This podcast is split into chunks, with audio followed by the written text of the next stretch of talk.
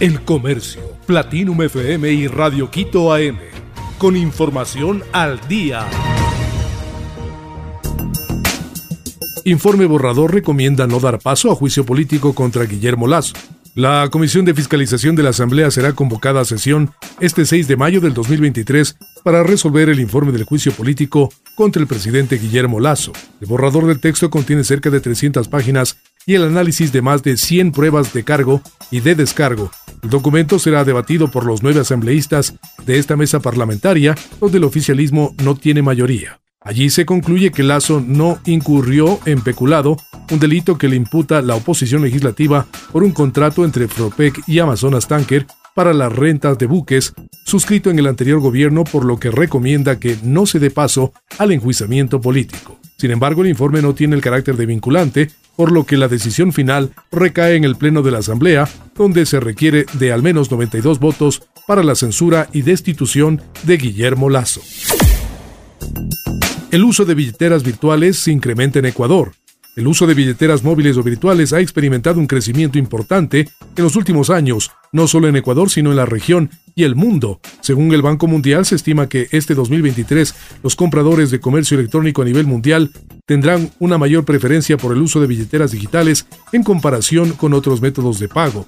En Ecuador operan varias billeteras electrónicas, la que más usuarios reporta hasta abril de 2023, el monedero móvil de UNA, con un millón de usuarios.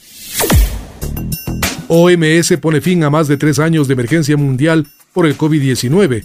La Organización Mundial de la Salud, OMS, levantó este 5 de mayo de 2023 la emergencia internacional por la pandemia de COVID-19, estaba declarada desde el 30 de enero de 2020. La decisión la tomó por la notable reducción de casos graves y fallecimientos por coronavirus a nivel global. La decisión fue anunciada por el director general de la OMS, Tedros Adhanom Ghebreyesus, después de que el jueves 4 de mayo se reuniera el comité de emergencia del organismo. En el encuentro se analizó la situación de la pandemia que en más de tres años afectó al menos a 760 millones de personas y causó la muerte de unos 20 millones.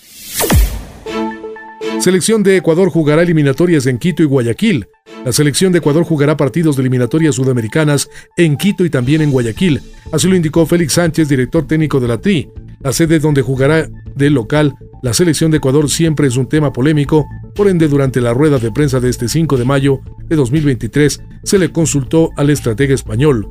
Vamos a intentar sacar ventaja cuando se pueda jugar en la altura, que en muchas ocasiones será así, aunque ya no es tan relevante ahora porque tenemos muchos jugadores, afuera sigue siendo un tema beneficioso, explicó Sánchez. Tras este primer comentario, Félix Sánchez explicó que la sede de la selección de Ecuador rotará según el análisis que se haga el equipo adversario. Jurado absuelve a Ed Sheeran por plagio de Marvin Gaye. Un jurado de Nueva York absolvió al cantante Ed Sheeran por la acusación de plagio parcial en el tema Let's Get It On. A tres, dos semanas, un jurado de Nueva York absolvió al cantante Ed Sheeran por la acusación de plagio parcial en el tema Let's Get It On. Tras dos semanas de juicio en un tribunal federal de Manhattan, al pronunciarse el veredicto del jurado, Ed Sheeran se puso de pie y abrazó a sus abogados que consiguieron convencer a los siete miembros del jurado que el parecido de los acordes de Thinking Out of Love de 2014 con el tema Marvin Gaye era una mera coincidencia. Se dirigió luego a los miembros del jurado y les dio las gracias en voz alta. Sheeran había sido denunciado por los herederos de Ed Townsend, coautor de la canción de Marvin Gaye, en una demanda que data de 2017 y sobre la que Sheeran llegó a decir que se retiraría de la música si los denunciantes ganaban el caso. El Comercio, Platinum FM y Radio Quito AM, con información al día.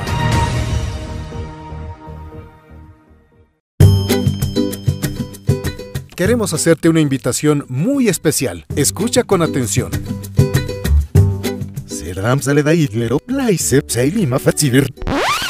¿Ah? Repetimos. Está al revés. Oh, perdón, perdón. Repetimos. Revista Familia Especial por el Día de Madres.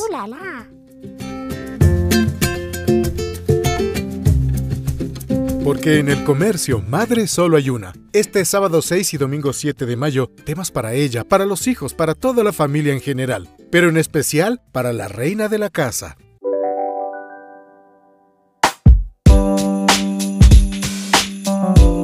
Solo tienes que entrar en www.revistafamilia.es y disfruta de todo el contenido. Compártelo con mamá, es especial para ella, le va a encantar. www.revistafamilia.es De Grupo El Comercio para ti.